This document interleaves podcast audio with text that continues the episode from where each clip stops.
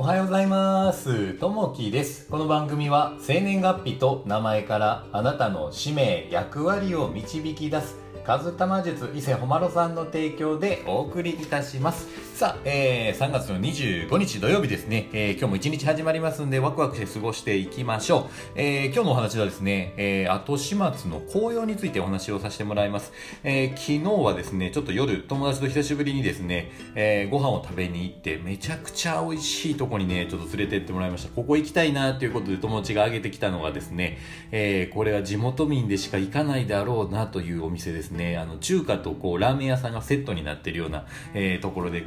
やっぱりおすすめがですね、ワンタン、茹でワンタンとか焼きワンタンがありましたね。で、場所はですね、まあ、福岡の市内になるんですけれども、あの、コミュニティの欄にまた、あの、写真と、えー、リンクつけておきますんで、また見ていただけたらと思うんですけど、お店は5丁目というところですね。えー、ここはやっぱポイントが3つあって、1つは地元民が行く、まあ、居酒屋さんですね。いや、ここはまあ、地元民しか行かんかなっていう、でもた、ただめちゃくちゃ美味しいですね。で、2つ目が、まあ、ポイントとしては茹でワンタンと、えー、焼きワンタンが、えー、まあ、お酒がめちゃめちゃ進むというところですね。えー、3つ目が、そのラーメン。これがまた美味しかったで。締めのはラーメンなんですけど、まあ、2枚のチャーシューが、えー、乗っかってですね、まあ、海苔があって、まあ、金額も600円ぐらいですかね。もう安くてうまくて、本当にもう、え、居心地がいい、えー、場所ですね。まあ、久しぶりに当たりいいいいとこ見つけたなと思いましたね。またね、もし機会あって、えー、お店がちょっとどこ行こうかなってあったら、ぜひね、いっぺんちょっと検討していって、行っていただけたら、めちゃくちゃ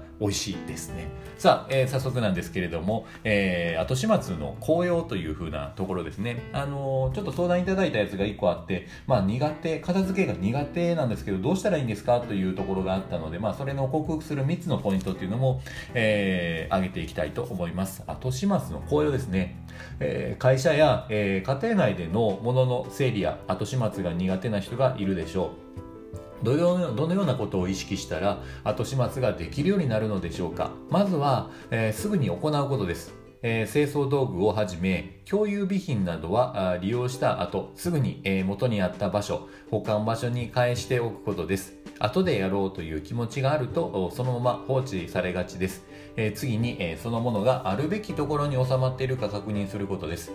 雑然と無造作に置かれていては整理整頓されているところは、え言えない状態です。保管場所全体を意識しつつ美しい状態にしましょう。最後に次の利用者のことを考えることです。えー、使わせてもらっている道具は決して自分一人のものではありません、えー、仕事も自分一人で行っているのではなく多くの人が関わって成り立っていることを考えましょう、えー、忙しい時ほどすぐに美しく相手のことを考えて後始末を行えば、え身の回りが整い仕事の効率が上がるはずですと、まあ、相手のことを考えて後始末しましょうというとこですね、まあ、この後始末なんですけど結論から言うともうすぐにやるというとこですね。まああのポイントちょっと3つ挙げるとするとですね、1つはま片付ける時間をもう決めておくと、何時という形でも、え、決めておくと。えーまあ、2つ目がですね、小さいところから片付ける。やっぱりね、えー、こうゴミが散乱してるのだと大変なので、小さいところからまずはやってみると。で、3つ目、えー、収納グッズは今あるものに収納すると。まあなんかね、こう収納するからって新しいものを買ってしまうと、また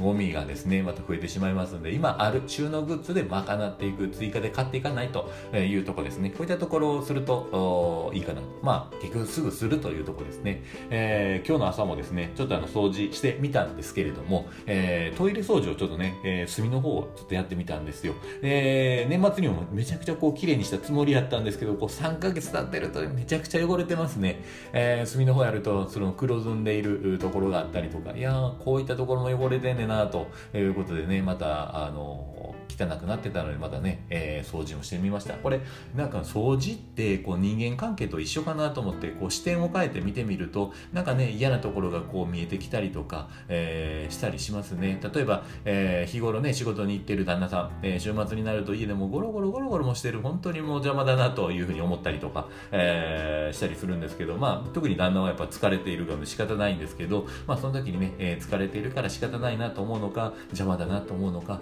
やっぱりね、こう視点を変えてみるというところですね。さあ、えー、今日やっぱりね、あと始末の紅葉というところで、まあ掃除はすぐにするというところですね。えー、そういったところで、まあ綺麗に、まあ、週末ね、していけれるといいかなと。もう3月もね、えー、あっという間にもう終わりそうなので、えー、やっぱりね、えー、一日一日こう大切にね、していけれるといいかなというところですね。花見があるので、綺麗にね、綺麗な花をね、えー、ゆっくりこう見に行けるのがいいのかなと思います。さあ、今日も聞いていただきましてありがとうございます。またね、えー、いいね、コメントあればお待ちしております。えー、今日も聞いていただきましてありがとうございます。えー、今日もね、いい一日にしていきましょう。今日もあなたにとって、えー、いい一日になりますように。じゃあね、またね、バイバーイ